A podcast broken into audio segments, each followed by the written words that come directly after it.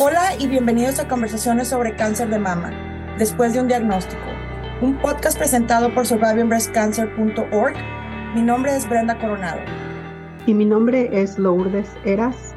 Somos sobrevivientes de cáncer de mama y cofundadoras de SBC para la comunidad de habla hispana, una organización sin fines de lucro que brinda apoyo en una plataforma virtual y educativa, con el propósito de brindar grupos de apoyo y recursos para las personas diagnosticadas con cáncer y para sus seres queridos desde el primer día después de un diagnóstico. Hola amigos y amigas, esperemos que se encuentren bien. Te invitamos a escuchar este, el último episodio de una serie de tres episodios con el doctor Iván Maldonado sobre los tipos y etapas de cáncer de mama. El doctor Maldonado nos acompaña desde Quito, Ecuador, y habla sobre el tiempo que debe tomar los resultados para iniciar un tratamiento. También explica qué es el TNM y a quién podemos consultar cuando tenemos dudas. Y nos aclara algunos de los mitos que él mismo ha estado escuchando durante su carrera. Y por último, resuelve las dudas de la audiencia. Te invitamos a unirte a nuestro grupo de apoyo hoy a las 7 pm hora es. Acompáñanos para ser parte de esta indispensable comunidad. Todos son bienvenidos a este evento donde lo más importante es sentirte libre de compartir lo que tú quieras. Nuestro club de lectura se reunirá el sábado 13 a la 1 pm este. Te invitamos a seguirnos en redes sociales, Facebook y LinkedIn después de un diagnóstico. En Instagram, arroba después de un diagnóstico. En Twitter, arroba después de un día 1. Entonces es una oportunidad para no dejar pasar, es decir, es un tumor que se puede prevenir muchísimo, que se puede tratar, porque tenemos unos avances fenomenales en oncología y en oncología mamaria es donde más avances suele haber en, en los desarrollos. Así que... Bienvenidos a la conversación. Para, para, la audiencia que nos está escuchando, ¿cuál sería, digamos, está hablando del tiempo y, y, el proceso administrativo? Digamos, yo cuando a mí me diagnosticaron finalmente, me tomó casi un mes para eh, recibir todos mis resultados y pienso que eso fue, fue este, abnormal porque no, yo la verdad que me, ok, ¿qué sigue? ¿Qué sigue? ¿Qué sigue? O sea, yo estaba rápido, pero no suele pasar eso. Con, con, otras pacientes. Como dice usted, la administrativo, la parte administrativa mm, es muy tardada, muy tardada. Entonces yo la verdad que era como la que estaba, ¿qué pasó? Que necesito que hagan esto porque para uno no es urgente, para las personas que, otras personas no es urgente, para mí era urgente saber qué era mi resultado, a, qué tanto me había afectado. Yo no compartí ninguna información con mis familiares hasta que yo tuviera los resultados, porque mi mayor temor era no saber alguna pregunta que ellos me preguntaran y no tener la respuesta. Entonces traté de hacer lo más que pude en ese tiempo de un mes. Pero digamos usted, ¿cuánto tiempo pues, suele pasar y las personas para que no se desesperen? A ver, eh, depende, ¿no? En el sistema privado, por ejemplo, donde uno puede escoger las fechas, en un sistema privado, un hospital privado, esto se puede hacer muy rápido. Una tomografía en un día, la inmunistoquímica sí suele demorar unos 5 a 7 días incluso en el sistema privado, eh, pero más o menos de unos 15 días ya podríamos tener todo, ¿no es cierto? Siendo rápidos y un sistema que no depende de los turnos, eh, eh, digamos, sistema público. Pero el sistema público sí que es muy complicado porque ahí los turnos, pues hay muchísima gente, no hay reactivos, la máquina está dañada, hay muchos pretextos que son reales, pero pues que aparecen. Y la gente puede esperar tres o cuatro meses por una ecografía, por un turno, y esto pues obviamente impacta muchísimo de forma negativa en el resultado. Es decir, los pacientes les va mal cuando empiezan tarde los tratamientos, pueden cambiar sus estadios iniciales a unos más tardíos, pasan muchos meses. Entonces, esto es totalmente importante y es foco de, de atención ¿no? De que se trate de mejorar el acceso. Lo que les decía yo es una prevención terciaria, porque a veces no gano nada yo haciendo un diagnóstico oportuno, pero cuando voy al tratamiento no hay. Me quedo en lo mismo. Lo hubiera diagnosticado tarde y me daba lo mismo, porque igual se iba a tratar tarde. Entonces, sí, el tiempo debería ser lo más pronto. Digo, no es una emergencia como una apendicitis de que se debe hacer esa noche, pero sí debe hacerse con prioridad. Es decir, hay que ponerse, como dice Lourdes, una cosa tras otra y tomar las decisiones. Lo que sí en orden, yo siempre digo, cuando empiezan a hacerse las cosas saltadas, al apuro, a tropiezos, pasa esto de que después se opera y los resultados salen después de la cirugía y cosas así. Entonces se debe hacer de forma ordenada, pero eh, prioritaria, es decir, una cosa tras otra, tener todos los argumentos para tomar la decisión y hacer el tratamiento. Pero pues esto es muy dependiente del sistema donde se esté tratando y de los países. En la mayoría de Latinoamérica, en el sistema público hay muchos retrasos, en el sistema privado se puede hacer muy rápido. No, es, es, muy verdad. Ahora vamos a tomar un poquito, un tiempo para invitar a la audiencia que nos uh, pregunte algunas preguntas para el doctor Maldonado y así para poder contestarlas al final si gustan preguntar alguna pregunta. Mientras esperamos las preguntas. Uh, sí.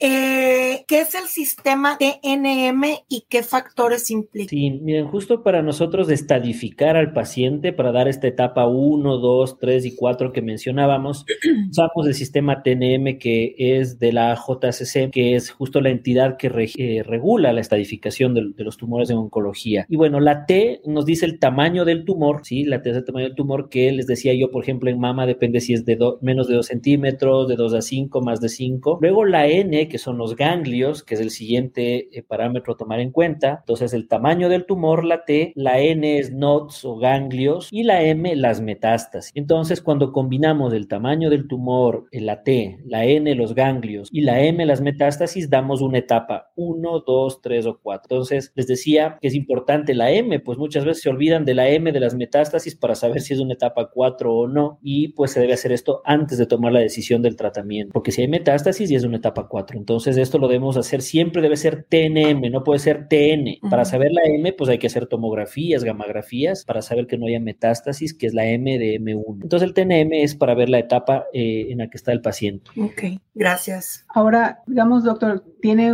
tus pacientes y a veces hay mitos, hay información errónea que reciben o que simplemente el vecino me dijo esto o esto que hiciera. Digamos, los mitos más frecuentes del cáncer de mama, ¿cuál serían que a usted le gustaría que, sabe que no hagan caso de esto o esta información es importante para educar a la comunidad? Sí, esto es, esto es muy frecuente y claro, a veces interfiere con los tratamientos y a veces llega a ser tan grave tenemos pacientes que pierden muchísimo tiempo en algún tratamiento que no tiene evidencia científica, que termina el paciente progresando y con un tumor mucho más difícil de tratar y a veces de curar, ya incurable, y regresan luego de ese tiempo. Entonces es bien importante, claro, quién da el consejo, ¿no? Yo siempre digo a los pacientes, si es un médico y si es un oncólogo, pues claro que lo voy a escuchar, pero si es una persona que basa su recomendación en una propaganda de la televisión o en una anécdota, probablemente el nivel de evidencia es muy bajo y, no va a ser cierta. Claro, estas, estas, por ejemplo, desde la biopsia, lo que mencionaba Lourdes, es una cosa muy frecuente que a veces tienen miedo de que la biopsia vaya a desencadenar el cáncer o vaya a empeorar, a regar el cáncer o la cirugía vaya a regar el cáncer, lo cual es totalmente falso porque no es así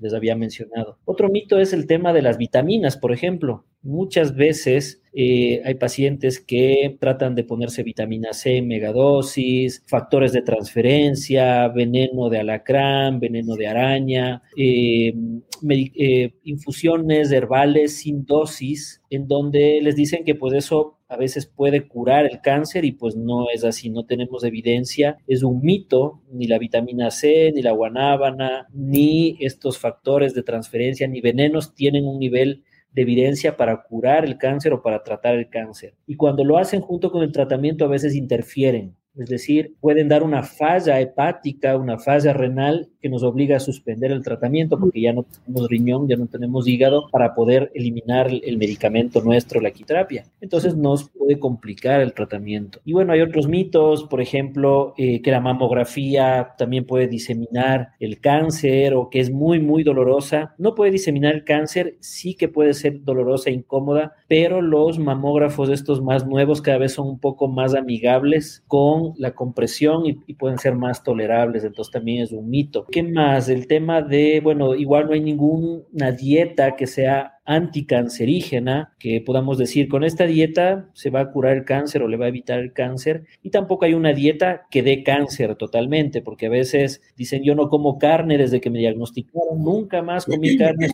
vegetales y pues tienen una anemia tremenda que nos toca suplementar porque pues no están recibiendo el aporte de hierro, por ejemplo. Entonces también son mitos de que hay que eliminar por completo la carne, que hay que eliminar por completo la leche, eliminar por completo el azúcar y todos son nutrientes necesarios para el cuerpo, todos tienen función en el cuerpo y no se deben eliminar de raíz, sino que se deben moderar o se deben cuantificar, de preferencia una nutricionista oncóloga que sepa qué es lo que está faltando, qué es lo que está sobrando para poder administrar, pero todo se debe comer. Quizás la carne roja sí tiene una evidencia de eh, relación con cáncer, sobre todo de colon, colorectal cuando está en exceso y depende de la forma de preparación, pero no es que no se pueda comer nunca. Eh, los, estos salados, el, el, el, el prosciutto también podrían tener eh, grado de carcinogénesis, pero en exceso también. No, claro, todo en moderación y también seguir los, los consejos del doctor es, es este,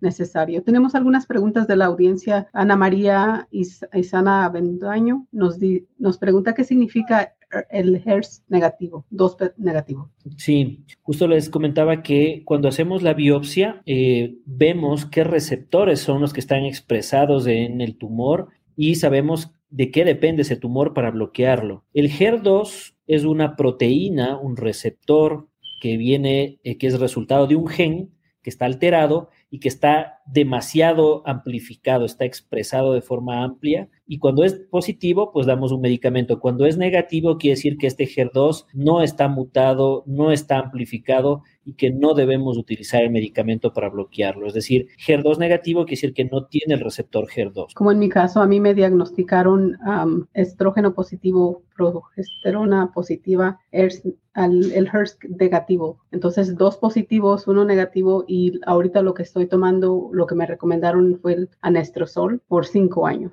Así es, claro, es una enfermedad que les decía es luminal, ¿no? Que depende de hormonas y no depende del HER2. Eh, Ana María también pregunta, ¿qué es el estadio 3B? Sí, las etapas 3, les decía yo que hay de la 0 a la 4, la 3B es una localmente avanzada, ya estamos cerquita de la 4, ahí hasta la 3C nada más en donde el tamaño del tumor ya es grande, más de 5 centímetros, o puede haber compromiso de los ganglios ya eh, tanto axilares como supraclaviculares. Entonces, ya es un, es un tamaño grande, localmente avanzado. Hay otra pregunta, grado histológico 1. El grado también es algo interesante, ¿no? Porque debemos diferenciar, decíamos, em, lo que es las metástasis, el TNM, y el grado es otra cosa, porque a veces muchos pacientes dicen, yo tengo un tumor que está en grado 4, y el grado 4 no existe, solo hay hasta el grado 3. En cambio, las etapas sí hay hasta la 4, que son las metástasis.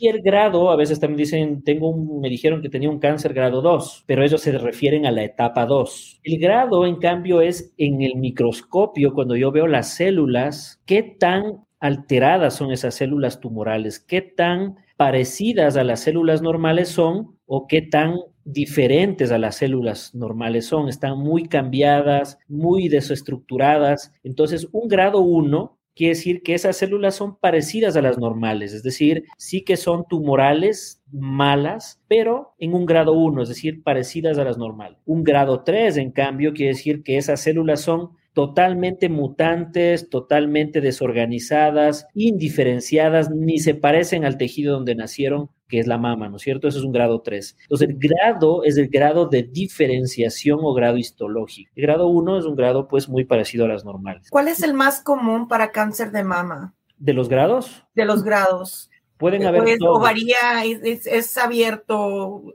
no, no, no, recuerdo cuál fue el que me dieron a mí. No, me acuerdo muy bien el estapa 2B, progesterona, estrogerona positivo, HER2 negativo, BRCA negativo, pero yo no recuerdo en mi papelería de que mencionaran el, el grado. Sí, eh, siempre se reporta el grado, nada más que esto nos sirve más al oncólogo para tomar algunas decisiones eh, y puede ser cualquiera. La mayoría de veces es un grado intermedio, grado 2. Okay pero también existe el grado 3, que es muy agresivo porque está muy desdiferenciado, muy mutado, y el grado 1, que es más, eh, más fácil, digamos, más, más parecido. Pero suelen ser grado 2 la mayoría, pero hay de todo. hay de todo, de 1, 2 y 3. La, la, siguiente pregunta es de Jacqueline Romina Gauno. Hola, ¿cuál es la esperanza de vida para las que estamos en etapa 4? Metastasis, o sea, es en los órganos. Hormonal positivo para estrógeno, negativo progesterona, HERS negativo. Sí, la etapa 4, como les dije, eh, es la etapa, eh, la del extremo, ¿no es cierto?, donde ya hay estas metástasis que suelen ser justo a los huesos y algunos órganos como el hígado, el pulmón. Depende de cuántas metástasis haya. A veces una sola metástasis, el pronóstico es mucho mejor que si hay muchísimas metástasis, por ejemplo, en el cerebro es un órgano diferente, ¿no es cierto? Si tengo una sola metástasis en un hueso versus si tengo 10 metástasis en el cerebro, ambas son etapa 4 porque tienen metástasis, pero el pronóstico varía. Entonces habría que ver un poco en dónde están esas metástasis, pero eh, nosotros hablamos de estadísticas y los oncólogos no nos gusta mucho decir tiempos porque esto pues es un tema muy personal y depende de muchos factores, incluso para los que somos creyentes, pues Dios es quien define día, fecha y hora, nosotros no. Pero una etapa 4 a 5 años, que es lo que nosotros como por, por, convención, por normativa, evaluamos los pronósticos, decimos a 5 años una etapa 4, el porcentaje puede bajar a un 40, eh, 35%. Pero claro, esto a veces eh, los pacientes y los médicos es difícil de entender porque decimos, o sea, 5 años el 40% de las personas están vivas. Pero esto es una estadística, es decir, puede haber personas que estén menos, viviendo menos de lo que estamos diciendo y otras viviendo mucho más, porque esto es una mediana, es, un, es una estadística. Entonces, generalmente las personas no están justo en esa estadística, sino que puede ser más o puede ser menos. Y esto pues es difícil de predecir. Una pregunta antes de que ah, pongan la, la siguiente. Hay algunas veces que a uno diagnostican de un tipo de cáncer en un seno y digamos nada más tienen una, una mastectomía o de un seno y años después le encuentran otro tipo de cáncer en, el otro seno o en el mismo seno. ¿A qué se debe eso? Sí, eh, hagan de cuenta ustedes, las mamas son órganos independientes, es decir, puedo tener un cáncer acá y después de unos años otro nuevo, incluso diferente al otro, en cuanto a su histología, sus características en el otro seno. Y por haber tenido en el primero, tengo más riesgo de desarrollarlo en el segundo. Por eso ustedes se dan cuenta que cuando ya ha pasado un tiempo del tratamiento, de la cirugía, nosotros seguimos en el seguimiento estrictamente con una mamografía para vigilar el otro seno, porque el riesgo de que aparezca un nuevo tumor es alto. Entonces, eh, sí que puede aparecer un nuevo tumor, tal cual apareció el primero, puede aparecer un segundo en esta otra mama como apareció el primero. Muy diferente al original. Diferente al original, como decir por primera vez, otra vez, porque es otra mama, otro órgano. Eh, en el caso de las que tuvimos doble mastectomía, eh, ¿hay alguna posibilidad? Porque como sabemos, pues hay márgenes después de que te quitaron el, el tejido, pero ¿hay alguna posibilidad? Porque en mi cabeza, cuando yo elegí una doble mastectomía, fue, ok, las dos y ya no vuelvo a escuchar de esto. Pero ya que ahora, un año después, tengo más conocimiento sobre el tema, he escuchado que no importa que tengas una doble mastectomía, puede eh, regresar de alguna manera. Este, hay algo eh, que se... el, ¿Cuál es la razón? Si ya la mayor parte del, del tejido se fue, este, ¿de dónde se, se origina ese nuevo posible cáncer de mama? Sí, eh, la cirugía, la mastectomía bilateral reduce el riesgo, es una cirugía reductora de riesgo del 98% del riesgo de cáncer de mama, no es del 100%. Obviamente es una reducción importantísima, pero no es del 100%. Entonces, por más precautelo, eh, eh, cauteloso que haya sido el cirujano, puede haber quedado algo de tejido glandular, aunque sea mínimo, y a veces es tan complicada la vida que justo en ese residuo puede aparecer un cáncer. Entonces es muy raro, pero puede aparecer ahí mismo, ¿no es cierto? En donde están las mastectomías porque hubo un residual. Obviamente hay veces que la mastectomía no es mastectomía y terminan dejando casi muchísimo tejido. Entonces ahí más todavía, ¿no? O sea, si no fue una muy buena mastectomía que dejó la mínima cantidad de, de tejido mamario, pues ahí puede aparecer porque yo he visto mastectomías que no parecen mastectomías que tienen todavía mucha glándula. Eh, pero cuando se hace una buena, puede quedar pequeño porcentaje y ahí darse un cáncer. O a veces la recaída del tumor no es donde estuvo el tumor, sino a distancia, ¿no es cierto? Puede ser en axila, si no hubo un, vaciamiento axilar, o puede ser con metástasis. Muy interesante. ya nos pasamos un poquito de la hora, pero eh, tenemos dos últimas preguntas. Eh, em, para Cata Contre, en mi caso tengo un tumor triple negativo y otro que salió en la resonancia magnética salió HER2 negativo y otro positivo. Eh, no se sabe si son dos tumores diferentes o si están muy juntos. ¿Cuál sería la, razón para tener uno negativo y uno positivo?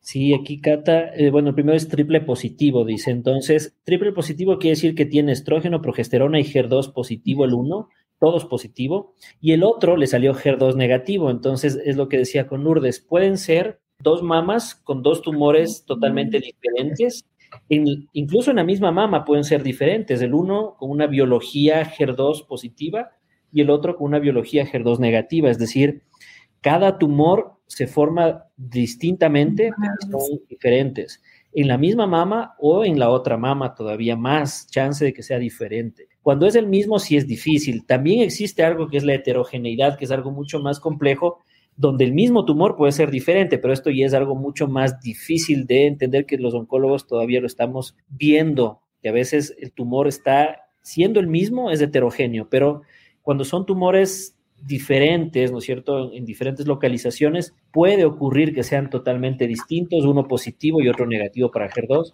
y esto sí pasa. Y por último, ¿qué es de cierto que no se puede consumir azúcar cuando tuviste cáncer de mama? Ajá.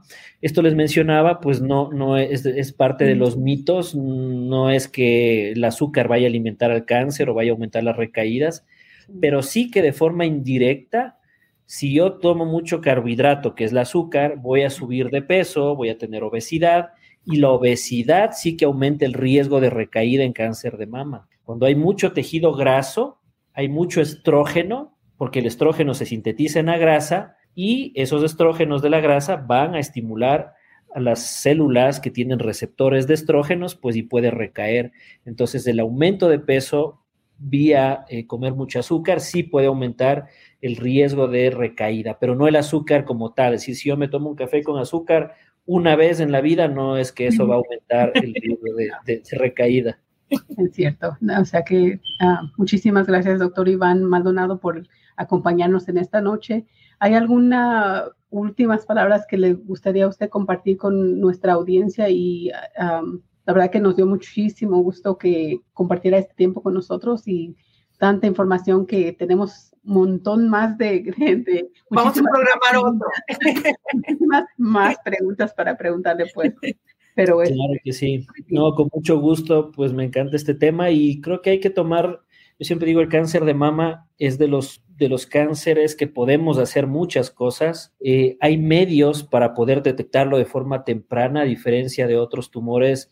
Un cáncer de páncreas, no tenemos ningún medio para hacer detección oportuna, no podemos palpar un páncreas solitos, palparnos el páncreas cada mes. En cambio, la mama podemos palparnos, podemos hacernos mamografía, podemos darnos cuenta porque es un órgano que fácilmente tiene acceso.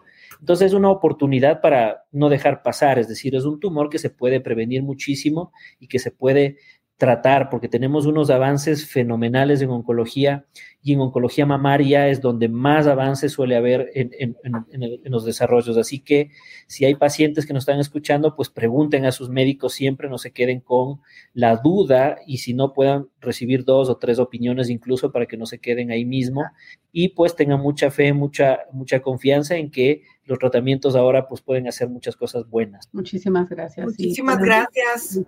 Con todo gusto, cuando ustedes quieran. Gracias por sintonizar y escuchar nuestro podcast. Si deseas obtener más información sobre nuestra organización, próximos eventos y las formas de conectarse, lo puedes hacer visitando nuestro sitio web en es.survivingbreastcancer.org.